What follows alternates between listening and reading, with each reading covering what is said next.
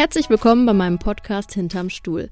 Mein Name ist Sam Schüller, ich bin Friseurunternehmerin aus Düsseldorf und ich möchte ohne Instagram-Husband und Kleidergröße 34 bei den ganz Großen mitspielen und als Frau im Handwerk Karriere machen.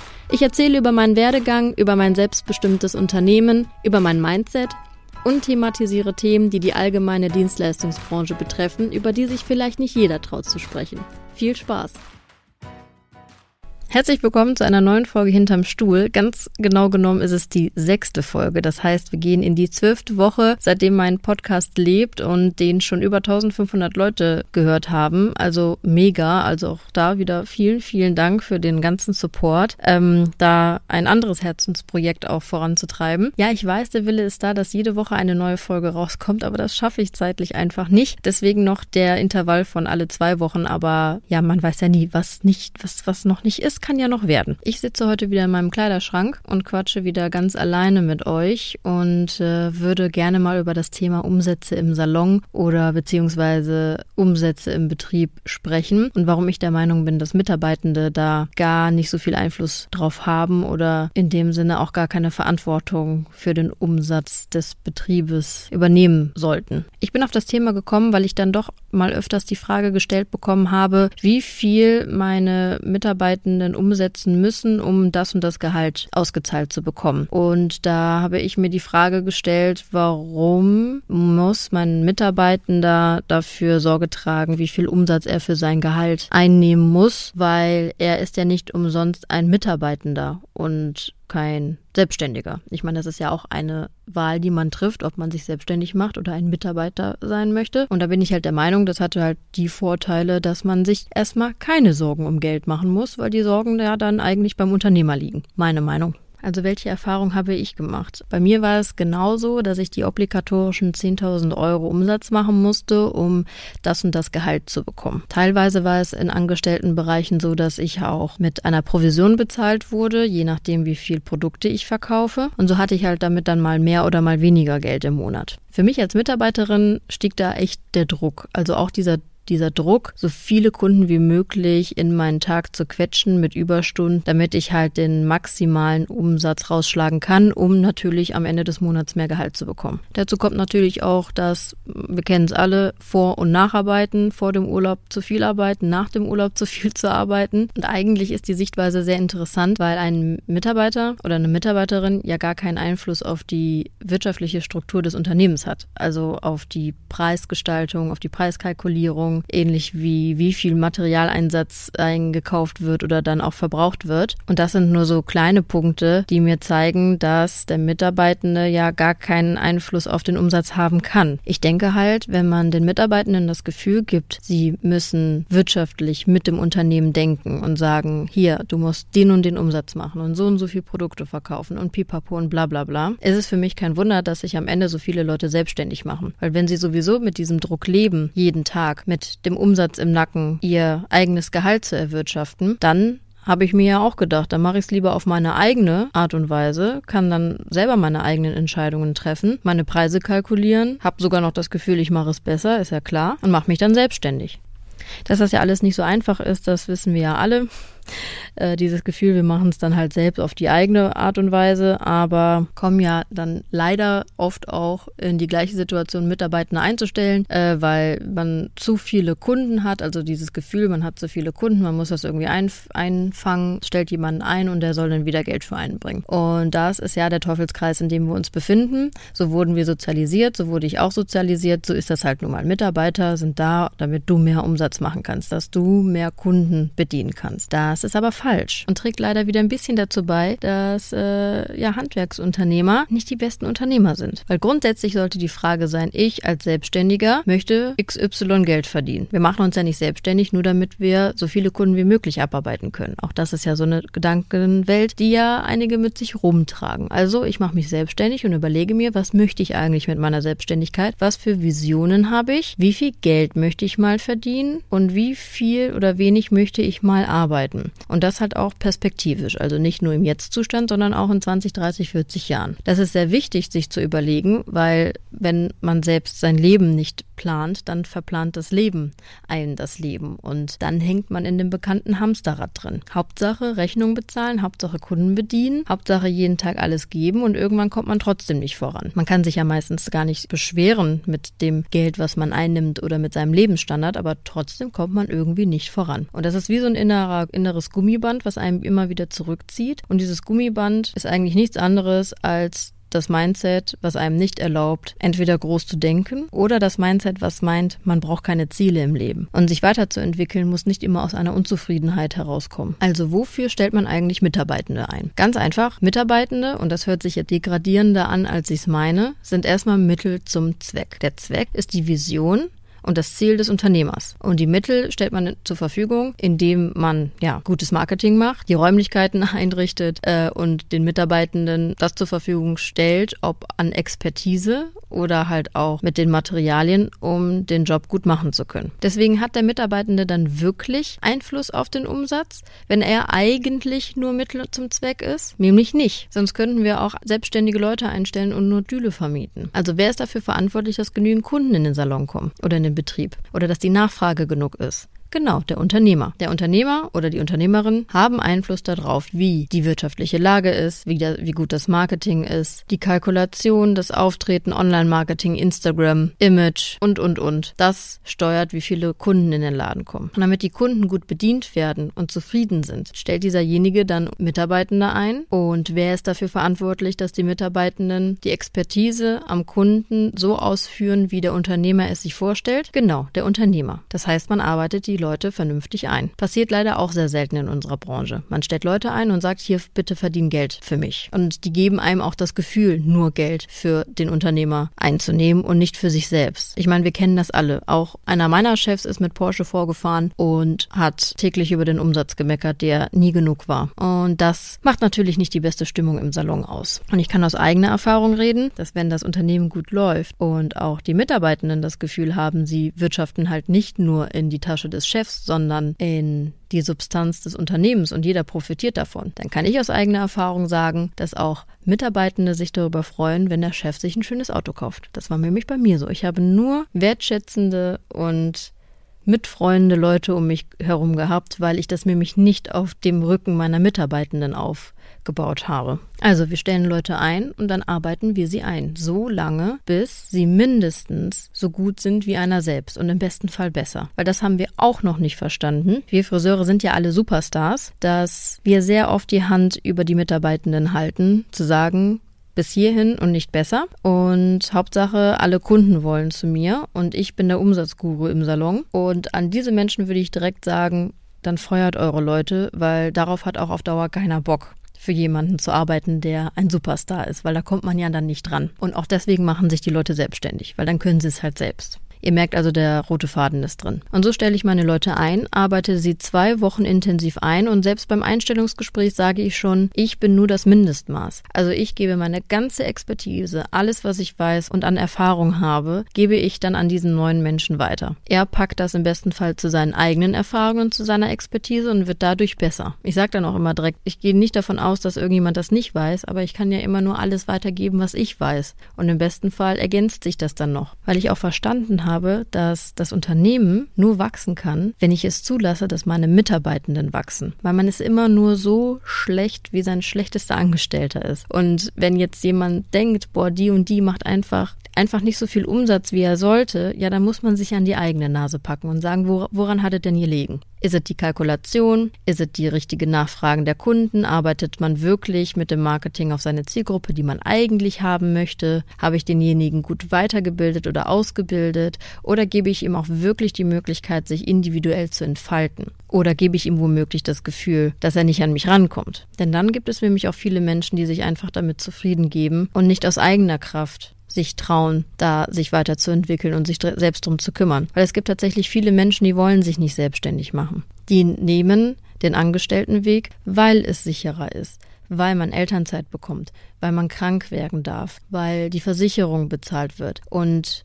ein sicherer Arbeitsplatz hat nichts damit zu tun, wie viel Umsatz der Mitarbeitende macht, sondern wie der Unternehmer oder die Unternehmerin das Unternehmen führt. Und das ist ja so verrückt, wenn man ein gutes Team sich aufbaut und signalisiert, hey, ich führe nur, ich, ich gebe dem Unternehmen einfach nur einen roten Faden. Muss man nicht über Geld sprechen, damit jeder ein Auge darauf hat. Das ist ja so interessant. Also bei uns ist Geld nie ein Thema. Umsätze sind eigentlich nie ein Thema. Und trotzdem bekomme ich manchmal Nachrichten und sag, die sagen, boah, guck mal, wir haben voll den coolen Umsatz heute gemacht. Und auf der anderen Seite möchte ich doch, dass meine Mitarbeitenden sich nie Sorgen darum machen, wie viel Geld sie am Ende des Monats bekommen. Wenn ich denen sage, sie arbeiten auf Provision, gebe ich denen erstmal die Verantwortung eines Selbstständigen, der aber gleichzeitig überhaupt gar keine Verantwortung trägt über das Marketing oder über die Preiskalkulation. Und andererseits ist es für mich kein sicherer Arbeitsplatz. Was ist, wenn Urlaub ist, wenn Krankheit ist und, und, und. Weil das ist ja das, warum ein Mitarbeiter ein Mitarbeiter ist. Genauso wie die Verkaufsprovision finde ich einfach die falsche Motivation. Weil ich möchte doch nicht, dass meine Leute im Salon Produkte verkaufen wegen des Geldes, sondern gehört das einfach zu unserer Beratungsstruktur dabei, das zu empfehlen. Aber es ist kein muss. Das ist für mich als Unternehmer ein durchlaufender Posten. Die verkaufen Produkte, ich, verk ich kaufe mit diesem Geld genauso wie viele wieder ein. Also im Grunde genommen sind wir dann nur drittklassige Menschen, die im Vertrieb arbeiten, weil wir wissen alle, dass wir nicht so mega viel von dem Verkauf von Produkten haben. Und es ist mir doch dann egal, ob drei Shampoos ähm, äh, in der Woche verkauft wurden oder sechs. Hauptsache die Dienstleistung stimmt. Und die Dienstleistung kalkuliere ich. Ich kalkuliere sie aufgrund, wie der Laden wirtschaftlich floriert, wie viel Geld ich mal haben möchte und wie viel Geld ich mal meinen Mitarbeitenden bezahlen möchte. Und macht der Mitarbeiter einen schlechten Job, macht er nicht genügend Umsatz, liegt das an der Führung. Punkt. Und das ist ja grundsätzlich das, was ja viele einfach nicht hören wollen. Alles, was im Laden, im Betrieb nicht gut läuft, liegt an der Führung. Entweder wurde der Mensch nicht richtig eingearbeitet oder man gibt ihm nicht genügend Raum oder hat noch nicht verstanden, wie dieser Mitarbeitende zu motivieren ist. Oder ganz am Ende ist es die falsche Auswahl des Mitarbeitenden. Aber man kann sich erst von Personal trennen, wenn man wirklich alles ausgeschlossen hat. Und da fängt das immer bei seiner eigenen Nase an. Lebe ich das vor, was ich vorleben möchte? Gebe ich für Aufgabenstellungen Mittel und Wege? Lasse ich die Leute größer werden, als ich es bin? Oder halte ich womöglich doch unbewusst einen Deckel drauf, weil ich Angst habe, ich fördere den Menschen wieder und dann werde ich wieder betrogen? Oder er geht in Mutterschutz? Oder er macht sich selbstständig? Ja, Leute, aber dann dürfen wir überhaupt gar keine Mitarbeitenden mehr einstellen. Dann dürfen wir aber auch keine Partnerschaften mehr führen. Wir arbeiten mit Menschen. Da kann man immer auf sein Bauchgefühl hören. Das enttäuscht eigentlich nie. Und wenn, ist es immer gut, in so einer Situation mit einem reinen Herzen rauszugehen und zu sagen, gut, ich habe alles gemacht, ich habe mein Bestes gegeben, alles mit reinem Herzen. Und dann muss man die Situation einfach akzeptieren und loslassen und weitermachen. Und ich habe in meinen Coachings schon viele Sachen gehört. Ne? Hat man eine transparente Preisliste, weiß jeder Mitarbeitende, was er wann nehmen muss, auch in Ausnahmefällen. Preise werden nicht nach Gefühl gemacht, sondern nach einer Kalkulation. Und da gibt es halt kein Wenn oder Aber. Das heißt, man weiß immer pro Stunde, was genommen wird. Das wissen dann jeder, das weiß jeder dann im Unternehmen. Und dann gibt es da halt auch kein Wenn oder kein Aber. Und grundsätzlich sollte es ja nicht sein, Leute einzustellen, nur weil man gerade mehr Kunden hat. Also die Nachfrage darf ja nie auf Dauer so viel mehr sein als die Kapazität. Man passt sich ja nicht seiner Kapazität an, sondern man schafft die Kapazität, die man haben möchte und die man braucht, um genau sein Ziel und seine Vision umzusetzen. Nur weil ich eine große Nachfrage habe, mache ich ja keinen zweiten oder dritten Laden auf, weil das ist nicht das, was, was ich möchte. Also müssen, muss ich die Kapazität immer dem Betrieb anpassen, ganz einfach. Und somit habe ich nicht einen guten Juli, einen schlechten Juni, einen guten September, einen guten November, aber dann einen scheiß Januar, sondern es ist kontinuierlich gleichbleibend gut. Und so sollte das eigentlich auch sein. Das heißt, man kann den kompletten Druck aus seinem Betrieb Betrieb nehmen. Und das kann ich nur empfehlen, wenn man langfristige Arbeitsplätze schaffen möchte. Und wenn man Arbeitsplätze mit Perspektive schaffen möchte, kann ich nur empfehlen, an einem Ziel oder an einer Vision zu arbeiten und seine Mitarbeitenden damit einzubeziehen weil sie dann sehen, da wächst was, sie können teilhaben. Und ich konnte immer beweisen, dass wenn der Salon wächst, dass meine Leute mehr Geld bekommen. Also bei uns in der Kopfsache kriegt man mindestens zweimal im Jahr eine Gehaltserhöhung, Stück für Stück. Warum? Weil ich mich weiterentwickle, weil ich genügend Zeit habe, am Unternehmen zu arbeiten, neu zu kalkulieren, die Systeme, die internen Systeme immer weiterzuentwickeln. Und ich sage, sag mal so, für mich immer besser zu werden. Und damit meine ich nicht, der beste Friseur des, der Welt oder die besten Friseure der Welt einzustellen. Natürlich ich bin nicht emotional der Meinung, ich habe die besten Friseure auf der Welt in meinem Salon stehen, aber ihr wisst ja, was ich meine. Es geht eher darum, immer die bessere Version seines Selbst zu leben. Und das kann ich nur, wenn ich eine gute Führungskraft bin, meinen Leuten Sicherheit gebe. Und das schaffe ich, wenn ich den Druck rausnehme. Den zeitlichen Druck, den finanziellen Druck. Weil ich bin dafür verantwortlich, dass wir genügend Umsatz einbringen, damit meine Leute am Ende des Monats Butter und Brot bezahlen können. Genauso bin ich dafür verantwortlich, dass sie sich keine Sorgen machen müssen, wenn sie in Elternzeit gehen. Oder auch ein wichtiges Thema, dass sie sich keine Sorgen machen müssen, wenn sie krank sind. Und ich kann da auch aus Erfahrung sprechen. Wenn man aufpasst auf seine Leute, sie nicht verheizt, stressfreie Arbeitstage schafft, ohne Überstunden, dann werden die Leute weniger krank. Und dann haben die auch mehr Bock auf ihre Arbeit. Und wenn die Leute krank werden, darf man ihnen auf gar keinen Fall das Gefühl geben, dass die Führungskraft darüber sauer ist. Also ich habe das jetzt schon öfters gehört und dann muss ich sagen, habt ihr alle noch alle Latten am Zaun? Ich habe letztens gehört, ja, ähm, eigentlich haben wir ein ganz gutes Verhältnis, wir alle zusammen von einer Unternehmerin und die dann sagte, ja, aber sie wissen halt schon, wenn sie krank sind, bin ich erstmal sauer. Ich meine das gar nicht persönlich, aber ich bin erstmal sauer. Ich gesagt, was soll das denn? Wir müssen einen Safe Place auf der Arbeit haben. Ist man denn auch sauer auf seinen Partner, wenn er krank ist und mal nicht die Spülmaschine ausräumen kann? Nee, natürlich nicht.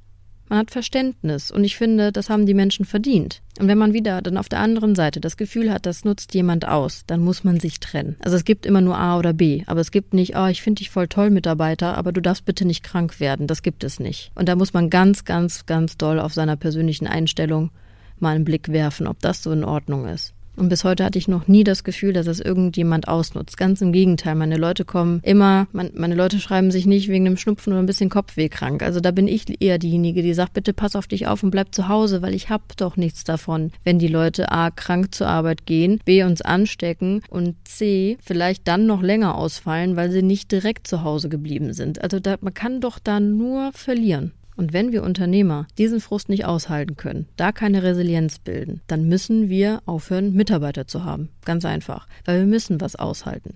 Wir müssen Krankheit aushalten, wir müssen Urlaub aushalten, wir müssen persönliche Befindlichkeiten aushalten. Natürlich alles zu einem gewissen Maße, wenn die Dienstleistung noch passt und, und, und. Aber Menschen machen auch schlimme Dinge durch. Man, man ist ja eine Arbeitsfamilie, die das auffangen muss. Es gibt Lebenssituationen, da gibt es Todesfälle, es gibt Trennungen, es gibt schlimme Dinge, die im Leben passieren. Und das muss man emotional auffangen. Das sind wir unseren guten Mitarbeitenden schuldig, da Verständnis zu zeigen. Immer und bedingungslos. Und auch da kann ich sagen, wenn man das macht, auch mit reinem Herzen, natürlich tut man nicht einfach so, sondern meint es auch von Herzen so, dass man doch umgekehrt genauso viel Verständnis von den Menschen bekommt, wenn mal mal was Schlimmes passiert, wenn man vielleicht mal nicht so funktioniert, wie man sonst funktioniert. Weil wir sind alles nur Menschen. Grundsätzlich bin ich auch der Meinung, man muss sich aufs Re Wesentliche konzentrieren. Und auch ich habe die Erfahrung gemacht, dass ich ähm, ja meinem ersten Team, ich würde sagen, den Befindlichkeit zu viel Raum gegeben habe. Ich habe mich, glaube ich, monatlich mit jedem Einzelnen zusammengesetzt und dann durfte ich mir Sachen anhören wie, ja, also da und da fand ich, dass du dich im Ton vergriffen hast und das und das fand ich nicht toll und bla, dass man sich zu sehr auf, ich würde jetzt mal sagen, Kleinscheiß fokussiert hat. Das wollte ich so auch nicht mehr, aber dadurch habe ich eine klare Kommunikation gelernt, dass jeder hat einen schlechten Tag und jeder hat auch einen Durch Durchhänger,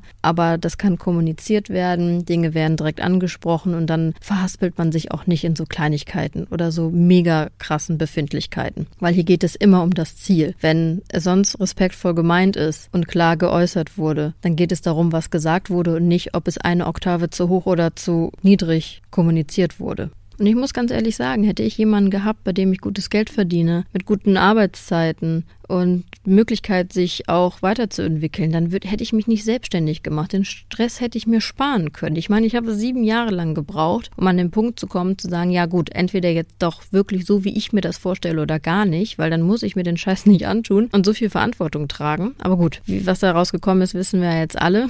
Aber ich möchte halt auch überhaupt nicht, dass irgendein Mitarbeitender sich deswegen mal selbstständig macht, sondern wenn, dann, weil er da seine eigene Vision hat und dann ist das auch natürlich vollkommen in Ordnung, aber nicht, weil ich eine schlechte Führungskraft bin oder keinen sicheren Arbeitsplatz schaffen kann. Also für mich gibt es keinen Grund, dem Mitarbeitenden diesen Umsatzdruck auf die Schultern zu legen, weil wenn ich dafür sorge, dass die richtigen Kunden in den Salon kommen und ich meinen Mitarbeiter gut ausbilde und die ganze Expertise ihm gebe, die er braucht, um meine Zielgruppe glücklich zu machen, von der Beratung bis hin zum Handwerk. Und wenn ich die Preise so kalkuliere und so transparent gestalte, dass mein Mitarbeiter auch weiß, okay, wenn er das macht, macht nimmt er das und wenn er das macht, nimmt er das. Und am Ende auch noch sage, wie wir beraten, zu was wir Nein sagen dürfen, dann verstehe ich nicht, wo jetzt genau der Mitarbeiter die Verantwortung für den, für den Umsatz trägt. Verstehe ich nicht. Ich meine, am Ende heißt es doch nicht umsonst Führungsperson. Wohin führen wir die Leute denn, wenn wir sie nur einstellen und sagen, hier, bitteschön. Vielleicht sagen wir denen noch, hier findest du die Handtücher und da die Farbe und dann. Wir können die Leute nirgendwo hinführen, wenn wir selber nicht wissen, wohin wir das Unternehmen führen, wohin wir wollen, wo, wie viel Geld wir verdienen wollen, was wir damit erreichen wollen.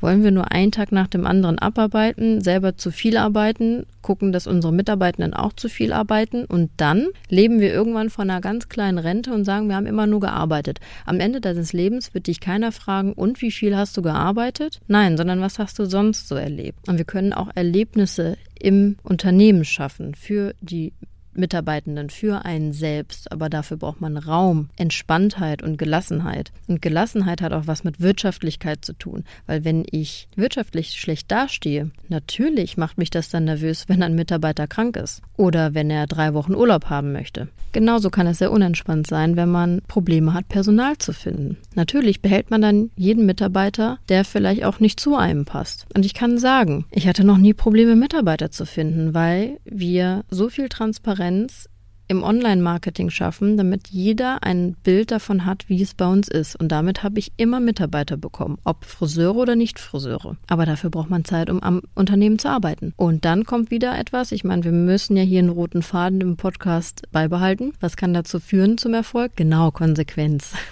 Also wenn ich ein Ziel habe, muss ich Konsequenzen ziehen. Letztens hat mir mal jemand gesagt, das ist aber ein krasses Schwarz-Weiß-Denken. Ähm, selbst die Marie hat mal gesagt, ich habe eine Friss- oder Stirb-Mentalität.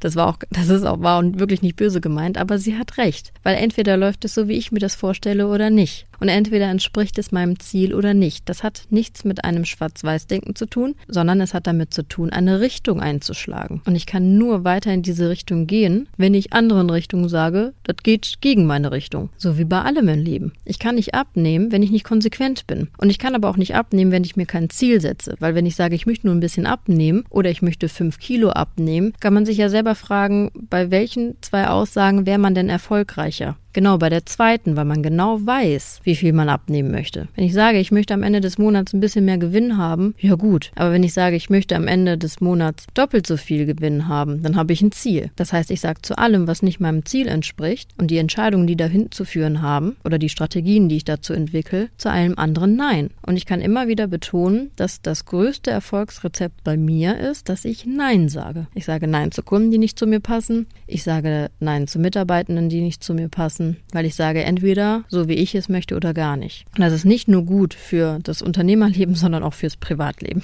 Und natürlich passt es nicht jedem, aber was passiert denn, wenn wir es jedem recht machen? Genau. Wir kommen immer wieder in die Situation, dass man sagen, ja, wir können es halt nicht jedem recht machen. Ja, aber man versucht es doch, oder? Weil ich sage nie, ja, man kann es nicht jedem recht machen. Nee, weil ich einfach nur Nein sage. Und man muss natürlich einfach auch das aushalten können, was dann kommt von den Leuten, zu denen man Nein gesagt hat. Aber das ist, glaube ich, das Schwierige. Aber ich kann sagen, je öfters man aus seiner Komfortzone kommt, desto mehr Übung hat man da drin. Und die letzten drei Jahre ist eins bei mir im Unternehmen anders gelaufen. Das hat jetzt erstmal nichts damit zu tun, dass ich größer geworden bin oder vorher nicht erfolgreich war, sondern weil ich konsequenter wurde und weil ich mir ein Ziel gesetzt habe. Und Ziele kann man ja nur erreichen, wenn man sie ja setzt. Das hört sich alles super, super Coaching und esoterisch und so an, aber es ist halt nun mal so. Wenn du kein Ziel hast, kannst du nichts erreichen. Ganz einfach. Und jeder hat andere Ziele im Leben. Und wenn man sich nicht erlaubt, sich große Ziele zu setzen, sondern nur so kleine Ziele hat, dann verliert man auch das große Ganze auch ganz schnell aus dem Auge. Ich sage in meinem Unternehmerseminar immer, hab große Ziele, weil große Ziele werden nicht von kleinen Problemen verdeckt, weil man guckt ja nach oben. Das heißt, man kann das Ziel nicht verfehlen. Bei kleinen Zielen kommen kleine Probleme und dann verläuft man sich schon wieder. Und um nochmal einen Haken zu schlagen zu dem Umsatzthema, bei mir bekommt jeder das Gleiche, wenn er bei mir anfängt. Und jeder hat einen Satz von mir gehört, umso einfacher er mir das Leben macht, umso mehr Geld bekommt er, weil ich darauf fokussiert bin, dass jeder seinen Teil im Unternehmen trägt. Und ich finde, dass Mitdenken bezahlt werden muss. Das heißt nämlich nicht, man bekommt bei mir mehr Geld, wenn man mehr arbeitet, sondern wenn man mitdenkt, wenn man sich und seine Persönlichkeit mit einfließen lässt und mein Unternehmen davon profitiert und am Ende dann auch der Mitarbeiter profitiert. Natürlich muss man das am Ende beweisen, weil sonst wird der Mitarbeitende nicht bleiben, aber das funktioniert wunderbar. So, so trägt jeder Mitarbeiter bei mir eine Säule der Kopfsache, fühlt sich verpflichtet für etwas, denkt somit mit, entwickelt sich dadurch auch persönlich weiter und erntet dann auch genauso die Früchte. Ich meine, dass wir 2023 nur noch ja effektiv 34 Stunden am Kunden arbeiten beim, bei gleichem Gehalt und einer Vier-Tage-Woche resultiert nur daraus, dass meine Leute in das Unternehmen investieren und das nicht mit mehr Arbeit, sondern mit Innovation, mit Mitdenken, mit Verlässlichkeit und so weiter. Ich bin doch nur derjenige, der das, was meine Mitarbeitenden dann einbringen,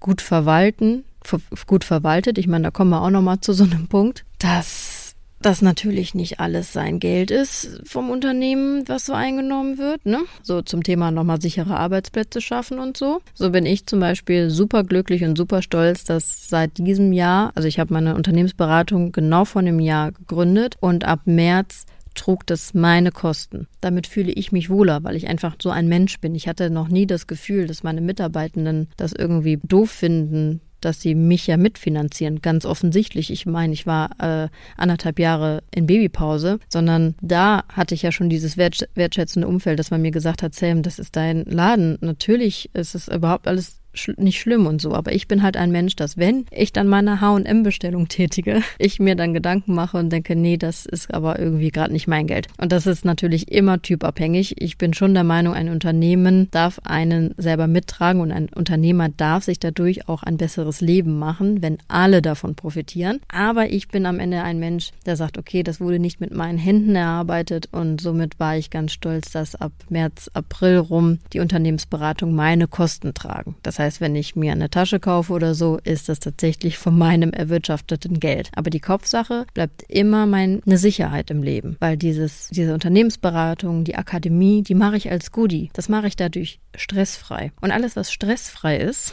ist eigentlich etwas erfolgreicher, weil es nicht so erzwungen ist, sondern es läuft ganz organisch an, es macht Spaß, es saugt einen keine Energie aus und deswegen läuft es so nebenbei. Natürlich investiere ich da sehr viel Zeit, Geld und Liebe rein, aber am Ende weiß ich, die Kopfsache trägt genau unser Leben so weiter, ob mit oder ohne Akademie oder ob mit oder ohne Unternehmensberatung. Und das ist ein sehr sicheres Gefühl, denn gute Wirtschaftlichkeit macht gelassener. Und ein gelassener Unternehmer ist ein gelassenes Unternehmen. Und mit diesem Punkt würde ich gerne noch einen kleinen Haken schlagen zum Unternehmer-Mindset. Man meint immer, man muss alles für alle tun. Also es gibt ja die Menschen, die sagen, sie wollen alles für alle tun und es gibt die Menschen, die nur das von sich rausschlagen, um Profit zu bekommen. Die zweiteren nehmen wir jetzt mal raus. Wir nehmen die erste Variante, die sagt, ich versuche alles, ich gebe alles und irgendwie geht's mir nicht gut dabei, ich fühle mich ausgebrannt, ich habe immer das Gefühl, zurückzustecken und, und, und. Und da kommen wir wieder zu dem Punkt zu sagen,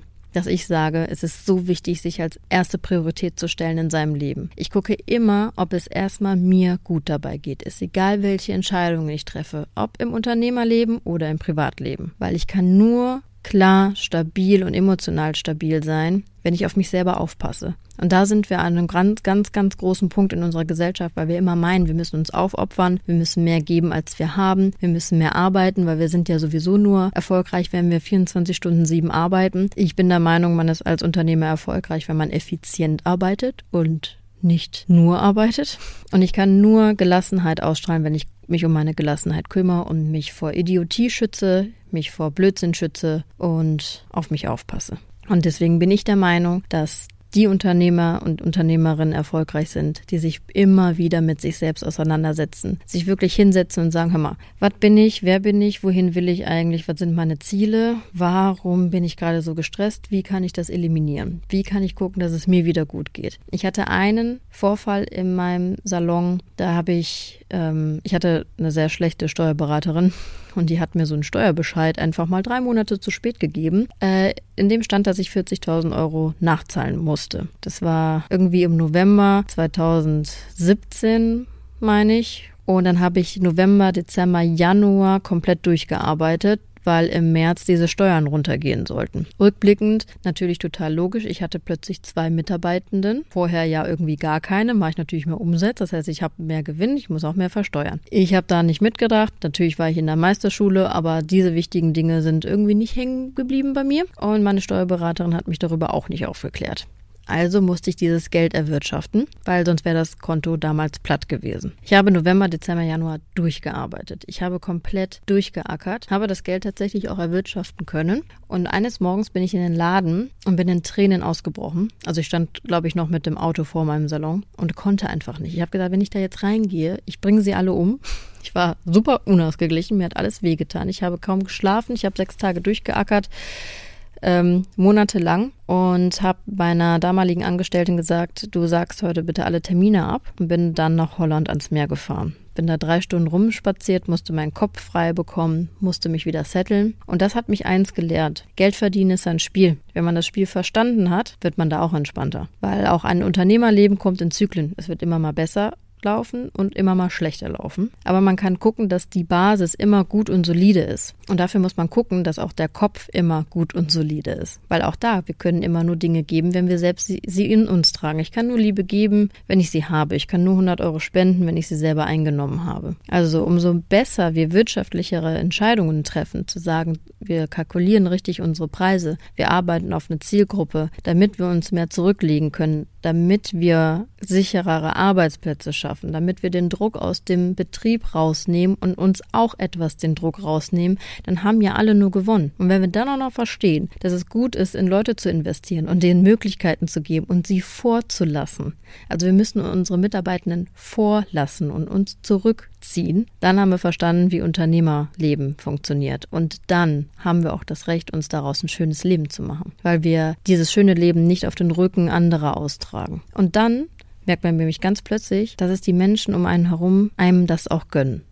Ja, vielen Dank, dass ihr mir heute wieder zugehört habt. Folgt mir gerne auf Instagram äh, samantha.schüller mit UE oder auf der Kopfsache unterstrich Akademie. Sonst guckt auch gerne mal auf meiner Webseite vorbei www.samantha-schüller auch mit ue.de. Ich biete Coachings an, ich gebe Coachings via Zoom, Unternehmensberatung, mache auch Social Media Marketing und äh, würde mich freuen, den ein oder anderen darüber mal kennenlernen zu dürfen. Schaltet wieder ein, wenn es irgendwann mal wieder heißt, hinterm Stuhl. Ich suche noch ein besseres Auto.